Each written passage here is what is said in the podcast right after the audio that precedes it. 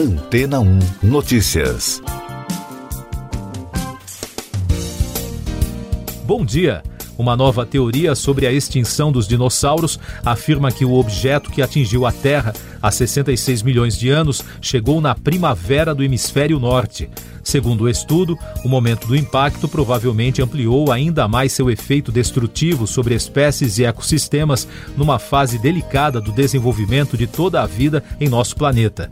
A conclusão vem de um elaborado trabalho de investigação científica coordenado por cientistas europeus que foi publicado nesta semana na conceituada revista científica Nature.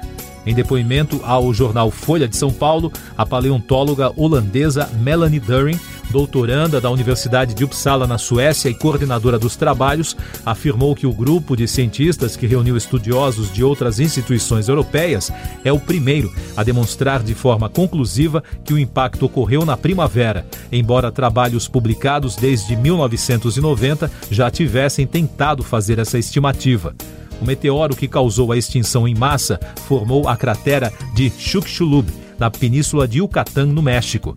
Ela explicou que, como no local não foram encontrados fósseis de animais mortos diretamente pelo impacto, o grupo decidiu analisar camadas de rocha correspondentes à época da pancada, localizadas no estado americano da Dakota do Norte, a quase 3 mil quilômetros de Yucatán.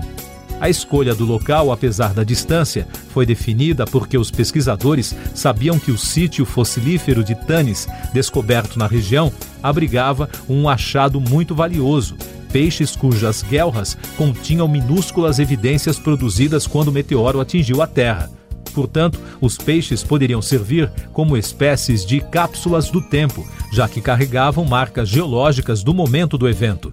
De acordo com cálculos dos cientistas, as evidências foram geradas de 15 minutos a 30 minutos depois do desastre, segundo um estudo apresentado em 2017 pelo professor emérito Jan Smith, da Universidade Livre de Amsterdã. A pesquisadora então foi aos Estados Unidos analisar peixes semelhantes aos esturjões, cujas ovas são o caviar. A cientista analisou os ossos da mandíbula e as espinhas das nadadeiras dos esturjões, porque essas partes dos animais crescem de forma semelhante à das árvores, acrescentando uma nova camada a cada ano. Portanto, a pesquisa tentou e conseguiu reconstruir a estação do ano na qual eles foram soterrados pelo tsunami. A análise revelou que a morte dos peixes coincide com a primavera do hemisfério norte, período no qual a disponibilidade de alimento aumenta depois do inverno. Outra técnica utilizada pela equipe foi estudar fósseis de peixes que ainda têm parentes vivos na região e cuja biologia é bem conhecida, um procedimento que permite entender como eles cresciam. De acordo com o estudo, o impacto na época da primavera teria sido fatal para as espécies do hemisfério norte, porque era o período de reprodução. Assim, muitos animais terrestres perderiam a geração seguinte se conseguissem sobreviver ao impacto. Já no hemisfério sul, os animais poderiam já ter se preparado para hibernar, ficando mais protegidos, e há indícios de que a região se recuperou primeiro da tragédia. Como a maioria das pesquisas sobre o tema foi feita no norte, isso indica que há ainda muito a ser estudado do outro lado do mundo, inclusive em fósseis brasileiros, afirmam os pesquisadores. E daqui a pouco você vai ouvir no podcast Antena ou Notícias. Consequências humanitárias na Ucrânia serão devastadoras, alerta Acnur. Ministério das Relações Exteriores elabora plano de contingência para a retirada de brasileiros da Ucrânia. Bolsonaro desautoriza Mourão falar sobre a crise na Europa.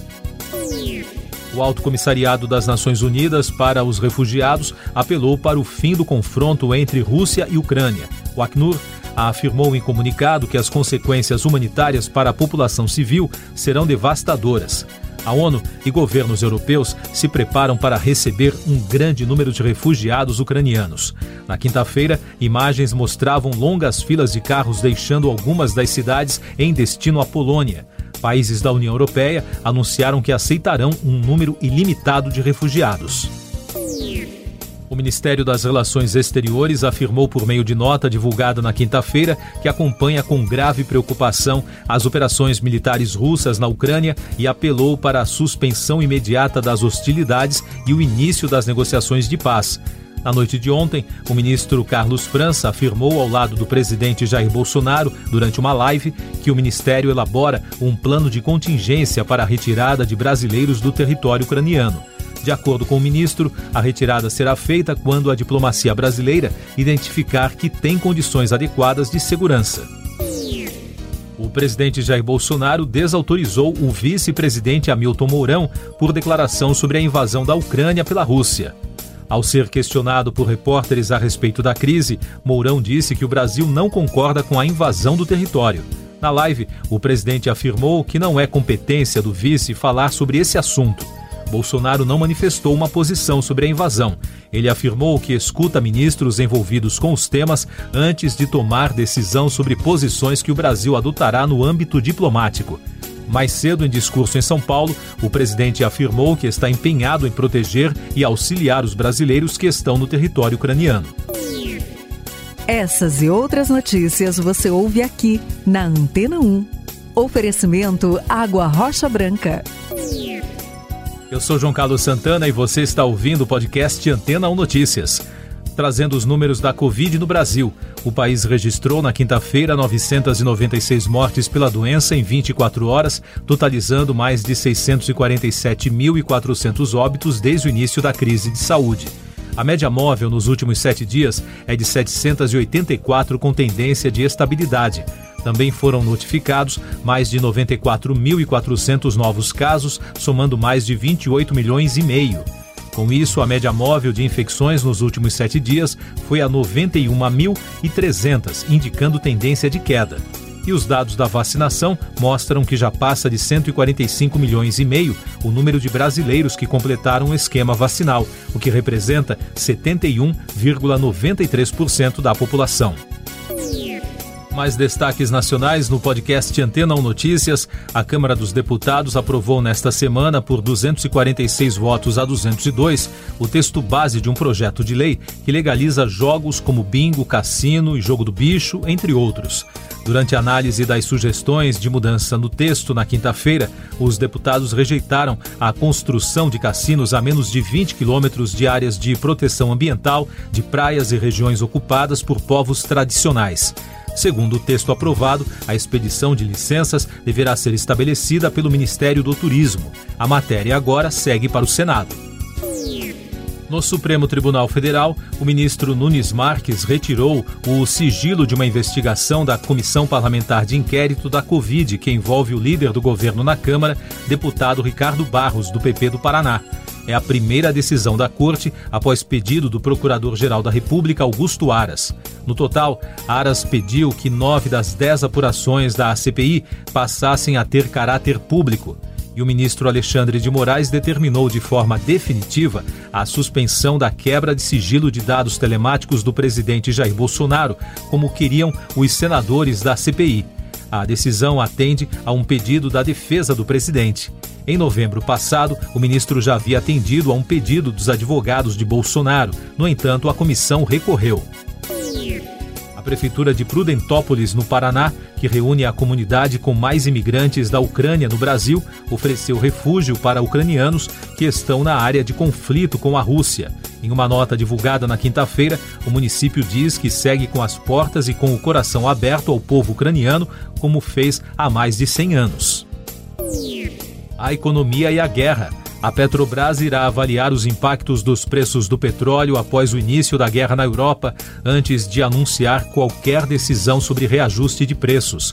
O diretor da companhia, Joaquim Luna e Silva, disse a Reuters que o cenário é de muita incerteza para uma tomada de decisão sobre os preços dos combustíveis neste momento.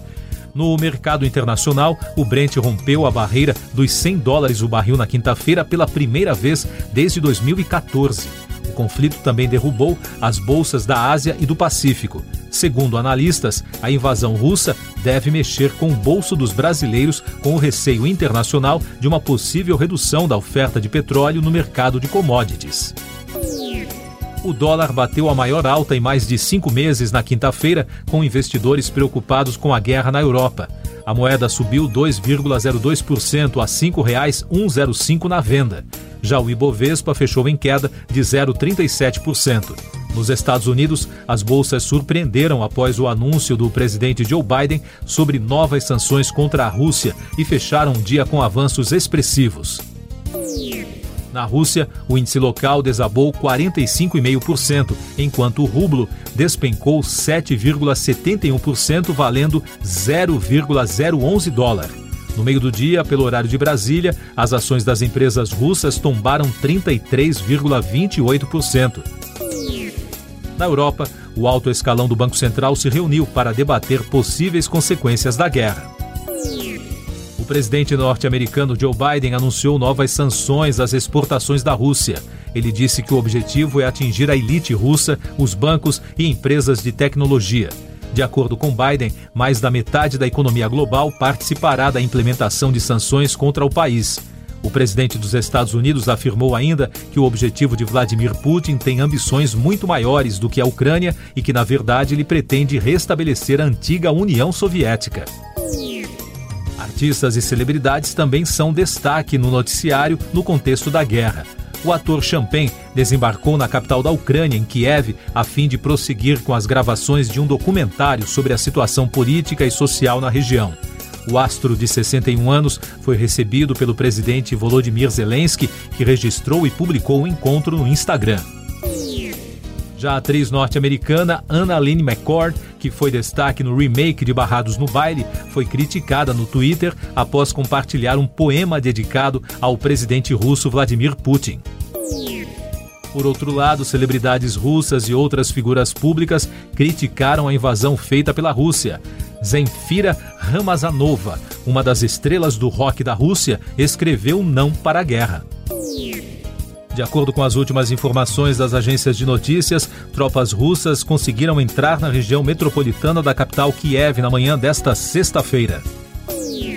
Siga nossos podcasts em antena1.com.br. Este foi o resumo das notícias que foram ao ar hoje na Antena 1.